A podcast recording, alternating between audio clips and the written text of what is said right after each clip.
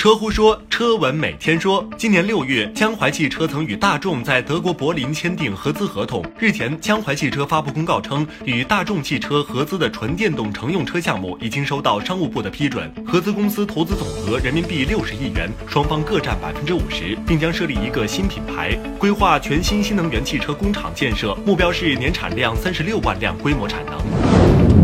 日前，摩根汽车宣布与 Fraser Nash Energy Systems 公司建立合作伙伴关系，以此来推动旗下电动车型的发展。根据官方公布的信息，摩根纯电动车型 EV3 将会在2018年正式投产。EV3 最大续航里程为241公里，零至100公里每小时加速时间将小于9秒，最高时速为145公里每小时。日前，由二十一家国内汽车产业巨头公司共同出资设立的国汽智能网联汽车研究院正式成立，每家均投资五千万元，各占注册资本的百分之四点七六。新公司暂定注册资本为十点五亿元。国汽研究院宗旨是面向智能网联汽车创新发展的重大需求，充分利用现有创新资源和载体，提升我国智能网联产业的核心竞争力，加速中国从汽车消费大国向汽车工业强国的转变。